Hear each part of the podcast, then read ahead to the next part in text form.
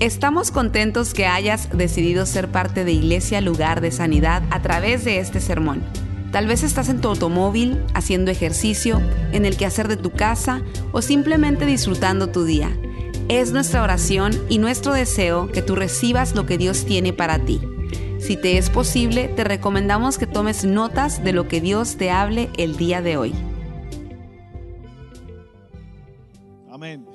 Bueno, en esta, en esta tarde para mí es un gran honor presentarles a, a un gran amigo, un gran hombre de Dios, un siervo.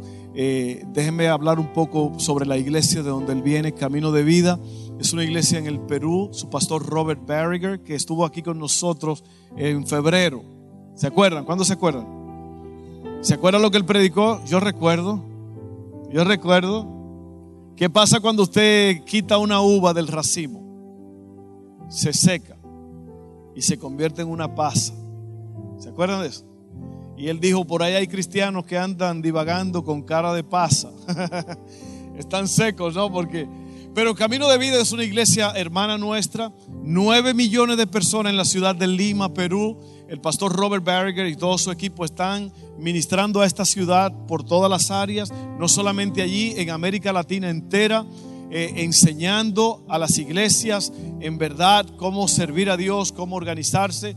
Tremendo ministerio. Así que yo quiero presentarle a Nick Balcom, que es un gran amigo de la iglesia Camino de Vida, uno de los pastores allá eh, por la escalera. Bueno, como tú quieras, aquí no hay, aquí no hay, aquí es libre, hombre. ¿Cómo están? Muy bien. Justo iba a predicar mi mensaje sobre la uva y la guinda, pero ya haciendo que Pastor Robert robó mi mensaje, tengo que predicarles otra cosa. Ah, Ese Pastor Robert. No, en serio, es un honor increíble para mí estar. Muchas gracias. O si no, o sea, algo más. Sí, algo más movido, si no, yo duermo. Porque no soy tan interesante, lo siento. Para mí es un honor estar aquí. No sabes cuánto amo a Pastor Fernando y los pastores aquí en, en Healing Place Church, en, en Iglesia Lugar de Sanidad. O sea, realmente para nosotros, para mí, para mí, mi esposa Kristen, ustedes son familia. O sea, realmente ustedes son familia para nosotros. Aunque no saben eso, o no sepan eso, o no me quieren, yo siento que estoy en mi casa con mi familia. Y siempre cuando uno está con familia se siente mejor, ¿no? Se siente que puede ser como eres. No tienes que actuar como otra persona, no tienes que... O, o, sea, estás en el lugar más cómodo y así me siento yo. Ahora, tal vez vienes de una familia que hay muchas peleas y mucho, este, la, la, la, casa no es tan tranquilo, pero para mí, para mí, ese lugar es el lugar más tranquilo donde puedo descansar y simplemente recibir recibir de Dios, recibir el amor de otras personas y para mí, o sea, gracias pastor por permitirme estar aquí. Este, traigo saludos desde mi pastor en Lima, Robert Berger. Él me dijo, por favor, salude a la gente. Estamos siempre como iglesia orando por ustedes, pensando en ustedes. Y siempre tenemos que decir eso. Ustedes tienen la bienvenida de venir a Perú. Perú les necesita. Necesita no solamente este, verles, sino eh, aprender la manera que ustedes hacen iglesia. Ustedes son siempre un gran, muy gran apoyo para nosotros cada vez que envíe un equipo. Estaba hace unas semanas atrás un equipo desde, desde su iglesia. Aquí en la primera fila hay tres personas que estaban en este equipo, es Katie Owen y Austin, y de ahí Eduardo fue a otro, no sé dónde se han ido, no sé dónde está, pero él también estaba. Gracias por mandarles hemos tenido un, un, tiempo increíble, hemos podido construir una iglesia desde, no, no, no, este, fuimos a predicar y dedicar en una iglesia que construimos la semana pasada por el norte, donde había mucha inundación. Fue genial porque ustedes ahora son como profesionales en inundaciones y podrían ser mucho como ánimo. Eh, no es nuestra primera vez, o sea, tranquilos, todo se va a mejorar, solo es lluvia y ahí se baja y de ahí regresa y de ahí, o sea, podrían ser de mucho ánimo por los damnificados ahí por el norte, pero fue, fue muy bueno, fue súper bueno. Quiero compartir un mensaje con ustedes hoy que para mí es, es muy diferente. yo tenía un mensaje preparado y por la primera vez Dios me habló y me dijo, predico otra cosa. O sea, eso nunca sucede. Normalmente vengo súper preparado, tengo mis puntos y, tengo mi outline, todo está como listo. Tengo historias, tengo mis bromas bien preparados, desarrollados. Pero Dios me habló durante el mensaje en la mañana y me dio otro mensaje 100% diferente. Ahora, no sé si ese mensaje es solo para mí y Dios está predicando, o sea, estoy predicando a mí mismo, pero espero, espero que será ánimo para ustedes también. Entonces, abren sus Biblias al libro de Jonás, por favor. Abren sus Biblias al libro de Jonás. ¿Ese pata sigue tocando todo, todo el tiempo? ¿No? O sea, normal, normal. Solo que algo más. No sé, lo que quiere. La Biblia dice muchas cosas.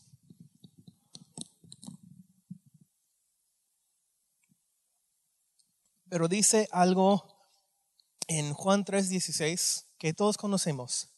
Dios amó el mundo tanto que envió a su Hijo para que puedas creer en Él y no morir, sino tener vida eterna. Pero de ahí, verso 17, es otro verso que normalmente no recordamos. Dios envió su Hijo al mundo no para condenarlo, sino salvarlo por medio de Él no para condenarlo, sino salvarlo. Y creo que es un punto que como cristianos olvidamos muchas veces, ese tema de no somos condenados.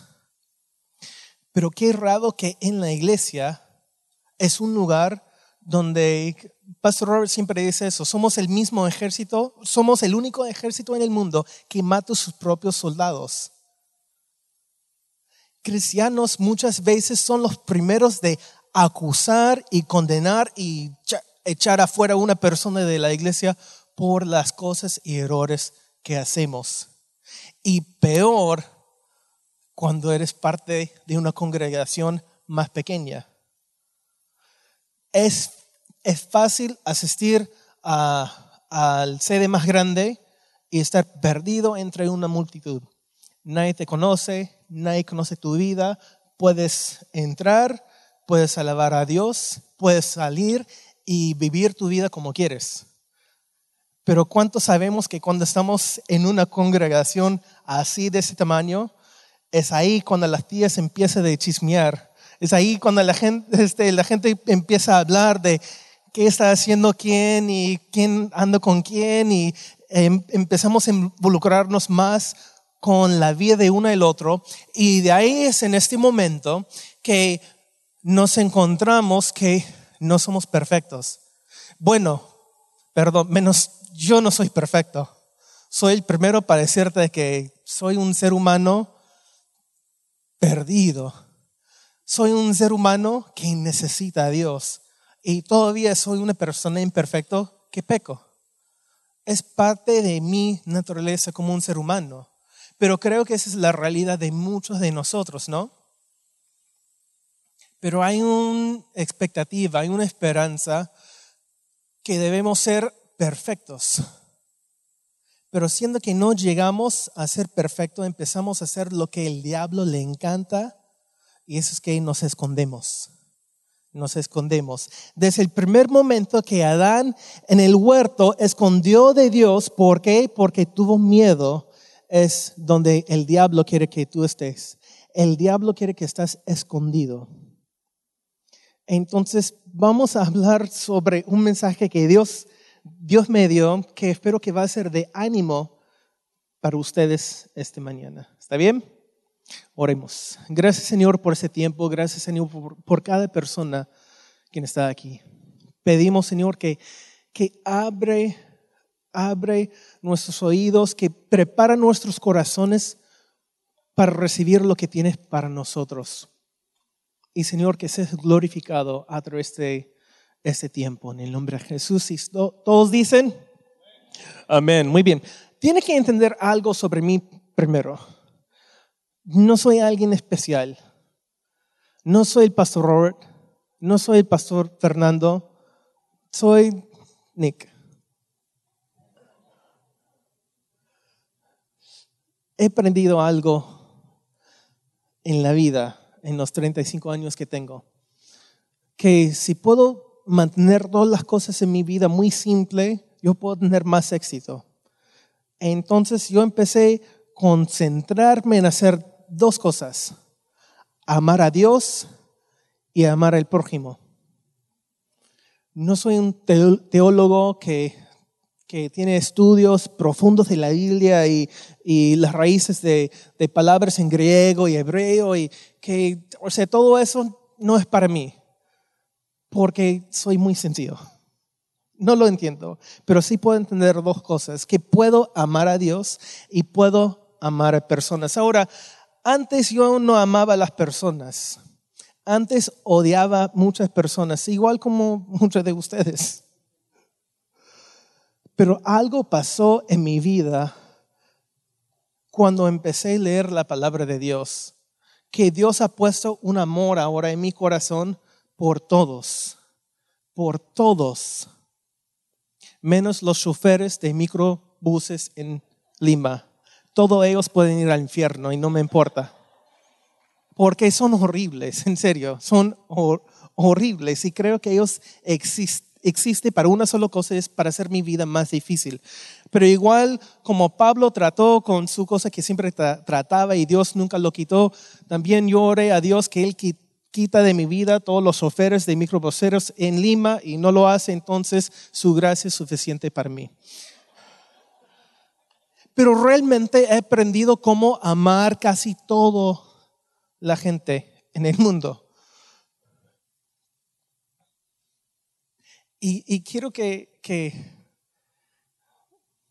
nosotros tengamos este misma amar a otros después de todo lo que puedes lograr en la vida y después de todo el dinero que puedes ganar, ¿sabes lo que es lo más importante? Es las relaciones que, que tienes. Es otras personas. Somos eternales. Existimos para eternidad. Todos los demás no. Pero si te gusta o no, vas a estar en el cielo por eternidad con tu vecino, con la persona a tu costado. O sea, usted es lo más importante en el mundo, no solo para Dios, sino para mí. Somos tan importantes. Pero muchas veces no vivimos de esa manera, sino vivimos atacando uno al otro, matando uno al otro, en vez de amar. Todo eso para para que entramos a una historia muy interesante en la Biblia que se encuentra en Jonás. Y Jonás es chévere porque es como una profeta que obviamente si alguien está escuchando de Dios, es un hombre de Dios, es un, para nosotros, un alguien que cree en Dios, un cristiano hoy en día. Entonces podemos relacionarnos con esa persona. Alguien que sí habla, tiene comunicación con Dios, pero también haga decisiones equivocadas yo puedo relacionarme con Él, porque no soy perfecto. Entonces él recibe esa palabra de Dios que anda en Nínive y ah, este, dígales, proclámales, uh, que dice, versículo 2, anda, ve a la gran ciudad y proclama contra ella que su maldad ha llegado hasta mi presencia. Ahora, yo y Jonás somos iguales, pero usted cuando Dios te diga una cosa, ustedes dicen, sí Señor, y lo hacen, ¿cierto? Pero yo no, y Jonás tampoco, porque somos malos. Y Jonás al recibirse palabra, no se fue a donde debería ir, sino a la dirección opuesta para ir, para huir de Dios por sus propias razones que no vamos a entrar teológicamente en el por qué, pero lo más importante es que él no hizo la voluntad de Dios para su vida. Para nosotros pecar es simplemente no hacer la voluntad de Dios. Si sabes cuál es la voluntad de Dios en tu vida y decides no hacerlo, eso se llama pecado. No hay diferentes niveles de pecado, hay consecuencias de pecado, pero no hay niveles de pecado porque el pecado es no hacer su voluntad de Dios. Y muchas veces yo, creyendo que soy más sabio que Dios, yo digo, no, Dios, no lo voy a hacer. Eso nunca ha ido bien para mi vida. No sé si funciona para ustedes, pero para mí nunca. Y tampoco para Jonás, porque se encuentra Jonás ahora en un barco yéndose a otro lugar y llega, como conocemos en la historia, la tormenta. Y hay ese tormenta en ese barco y, el capitán y todos los otros este, que estaban ahí, pasajeros y, tripulación y, todo eso están gritando, ¡ah, vamos a morir! Y encontramos a Jonás durmiendo tranquilamente en el barco. Nosotros podemos estar tranquilos en nuestro pecado. Tranquilo, ¿sabes qué? Tengo mi, mi pecado bien controlado, lo tengo bien escondido, nadie lo sabe, ya lo tengo por el lado de abajo en el barco, pero no sabe el desastre que está haciendo en tu vida alrededor, en tu familia, entre tus amigos, tus compañeros de trabajo, tu empresa, lo que sea, no sabe cómo tu pecado está malogrando tu vida, porque el pecado nunca te va a, a terminar en bien, sino va a destruir tu vida. Pero tenemos ese mentira en nuestra mente que no, tengo todo bajo control, no se preocupe. Igual como Jonás, puedo relacionarme mucho con él porque soy tonto. Entonces vemos que Jonás está ahí durmiendo y hace que llegó el capitán diciendo que no sabes qué está pasando, ora a tu Dios para que alguien nos salva, porque si no todos vamos a morir. Jonás, oh, ah, sí, tormenta, sí. Y las cosas van de mal a peor. De ahí cuando se levantó, todos empezaron a clamar a sus dioses y todo eso, um, Jonás dijo algo. Yo sé por qué eso está pasando. Reconoció que Dios le ha dado una tarea y él dijo no. En resultado que ahora todos, no solamente él, sino todos están en un gran problema.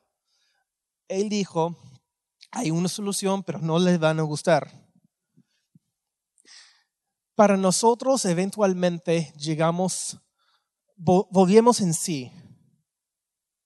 Reconocemos que sí estoy en problemas, pero ¿qué voy a hacer?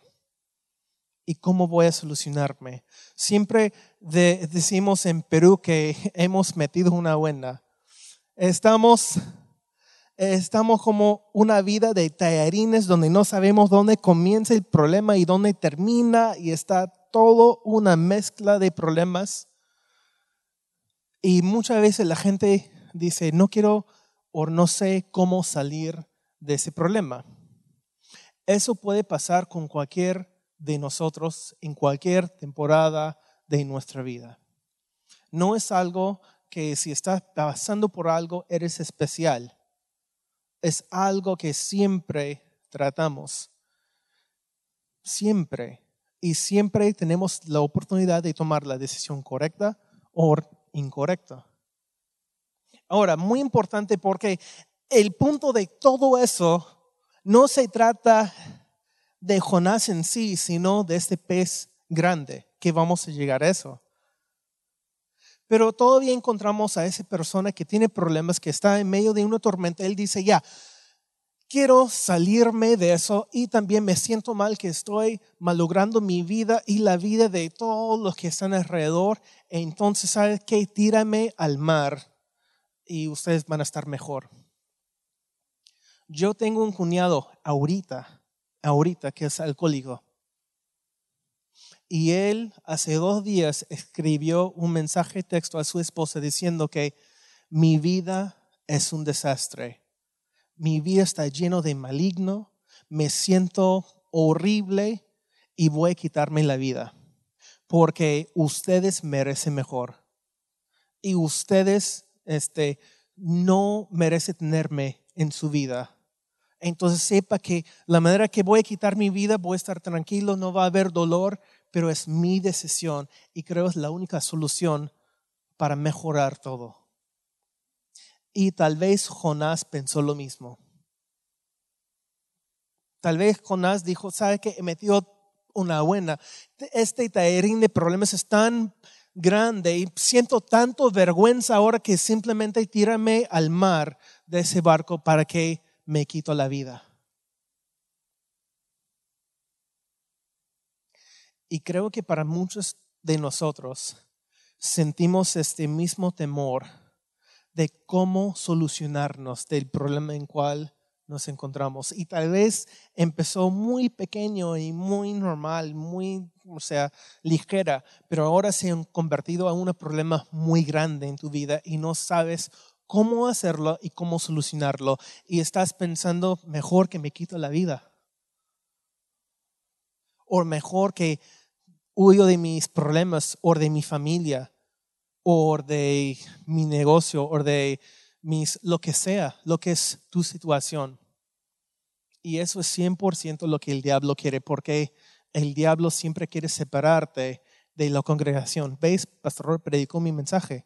O sea, te dije, el diablo siempre quiere que terminas como una pasa, que al final tu vida no puede ser nada para Dios ni para, para nadie. Eso es lo que el diablo quiere. Él quiere matar, destruir su vida, robar todo lo que tienes. Pero Jesús ha venido para darte vida y vida en abundancia. Entonces, wow, se responde a eso, está bien. Debo decir más cosas de lo que dijo Jesús, le gustan eso. Entonces, de ahí, este, el capitán, tripulación dijeron, está bien, te tiramos al mar. Al momento de hacer eso, Jonás pensaba que ya su vida, él iba a morir y ya, ya fue. Pero la Biblia dice que Dios preparó un pez grande para comerle, ¿no? Para rescatarle. Y quiero hablar algunos minutos rápidos sobre este pez, porque creo que Dios ha llamado a cada uno de nosotros ser como este pez grande no solo por la gente que está en el mundo, sino por nosotros mismos, por cristianos que necesita ser rescatado en su vida de vez en cuando, no para su salvación por eternidad, sino por la misión que Dios le ha dado aquí en la tierra. Entonces, o sea, sabemos la historia. El pez básicamente salvó a Jonás para que podría mantenerse vivo y cumplir su misión, mensajes cómo puede ser un pez grande. ¿Cómo puede ser un pez grande? Entonces voy a darte tres puntos rápidos de cómo ser un pez grande. Muchas personas, bueno, no sé si muchos, algunas personas que he preguntado, piensan que de la nada Dios, al momento que, que Jonás entró al mar, Dios, un pez grande se apareció. Pero no creo que Dios funcione así. Igual manera cuando pides que Dios bendice tu vida con dinero, con recursos, con algo, Él no este, uh, malogra la inflación del dólar y todo eso para entra dinero en tu cuenta, sino Dios provee oportunidades para que recibe la bendición y normalmente usa a otras personas para bendecir tu vida. Igual manera, yo creo que Dios preparó este pez desde mucho antes mucho antes, años y años tal vez antes, porque seguro demora mucho tiempo para que un pez pueda crecer suficientemente grande para comer un, un humano. Entonces, desde mucho antes, Dios empezó a cuidar a este pez muy especial, alimentar bien este pez especial para prepararle por su gran misión. ¿Cómo usted puede crecer como pez para rescatar a otros? Uno es comer la palabra comer la palabra de Dios.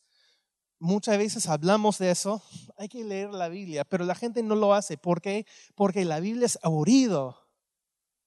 Si no crees eso, nunca has leído la Biblia. ¿Has leído números? ¿En serio? ¿Has, leído alguno de los profetas? Estás como, wow, lamentaciones, qué triste. Qué triste. O sea, al momento que realmente lees la Biblia, ves que, wow, hay mucho de eso que no entiendo. El libro, de Job es mi, este, es el peor libro de la Biblia. Empieza bien chévere, con mucha acción, o sea, Dios, porque porque quería hacerlo, destruye la vida de Job. Y como, wow, eso, estás ahí con tu canchita, wow, eso sí es interesante, ¿qué va a pasar? Pero luego hay 39 capítulos de discursos y argumentos que al final Dios dice, cada palabra y argumento no vale nada y es falso, es incorrecto. Entonces, como, entonces, ¿para qué? Pero de ahí termina bien porque Dios está hablando y jacteándose y siendo súper sarcástico, que es un materriza a Dios en, este, en ese capítulo. Pero el resto es como, wow, hay otros, hay otros libros igual. Pero créeme una cosa, si comienzas a leer lo que te gusta en la Biblia, poco a poco vas a querer leer el resto. En serio, créeme. Comienza pues en Génesis, wow, divertido, mucha acción. De ahí Éxodo, ya está bien. De ahí entre todas las leyes está como, tía, eso no aplica a mí, somos una iglesia de gracia. Pero de ahí entras a jueces y, y, y, es muy interesante los héroes de la Biblia. Este, en esa parte hay salmos, ah, chévere, bonito, eso me anima. Proverbios, todo quien no le gusta proverbios, solo los necios. Y de ahí eso de cantar es, un poco para los maduros, pero interesante. Y, pero de ahí tenemos un, gran parte después que como, ah, ya, voy, a ver qué pasó en el Nuevo Testamento. Ahora, les cuento rápido. Yo ahora leo la Biblia desde Génesis a Apocalipsis una vez cada dos meses. Yo como la palabra de Dios. Yo leo la Biblia constantemente. No es porque soy muy espiritual, es porque tengo mucho tiempo libre. Pero en el tiempo que ustedes tienen, lea la Biblia, lea las partes que quieres. No seas religioso este, pensando, pues, ah, tengo que leer todo eso y de ahí duermas y está como... No, o sea, si no te gusta, anda un poco más y lee ahí. Igual Dios te ama y Dios está feliz que estás leyendo la palabra. Más que lees la palabra de Dios, va, más vas a ver soluciones para su vida, pero más vas engordándose, preparándose para cumplir la misión que Dios te ha dado. Muy importante leer la palabra y asistir a la iglesia. Asistir a la iglesia. No olvides y no pierdes una oportunidad de reunirse con hermanos que creen en Dios como usted. Así podemos crecer. Segunda parte, hay que estar en el lugar correcto y el tiempo correcto. Si este pez grande estaba suficiente grande, pero estaba por el otro lado del mar, no podría cumplir su misión. ¿Cómo es estar en el lugar y tiempo correcto? Es a través de comunicación con Dios. Hay que orar a Dios, hay que hablar a Dios y la forma a cual nosotros inclinamos nuestro oído, manera de escuchar a Dios, así Él va a poder transmitir a, a nosotros cuál es su voluntad para nosotros. Tenemos que estar en su presencia, tenemos que conversar con Él y de ahí vas más y más y más entendiendo, escuchando su voz y su voluntad para su vida. Entonces el típico, lee tu Biblia, asiste a la iglesia, orar. Pero de ahí, eso es algo como extra. Después de, o mientras que estás cumpliendo tu misión, no conviertes tu misión en tu vida y ponerse como dueño de ello. ¿Qué significa eso? Muy importante. En esta congregación hay gente que está pasando por problemas, gente ardida, gente haciendo decisiones equivocadas y necesita una ayuda. Entonces nosotros acercamos al hermano, escuchamos su problema y es muy fácil, es muy fácil para nosotros empezar a controlar la vida de otra persona. Es muy fácil. Te voy a dar consejería. Ya te voy a discipular ahora, ¿ya? Cada semana nos reunimos. Y después se convierte acá. No, él, él es mi Timoteo, él es mi discípulo.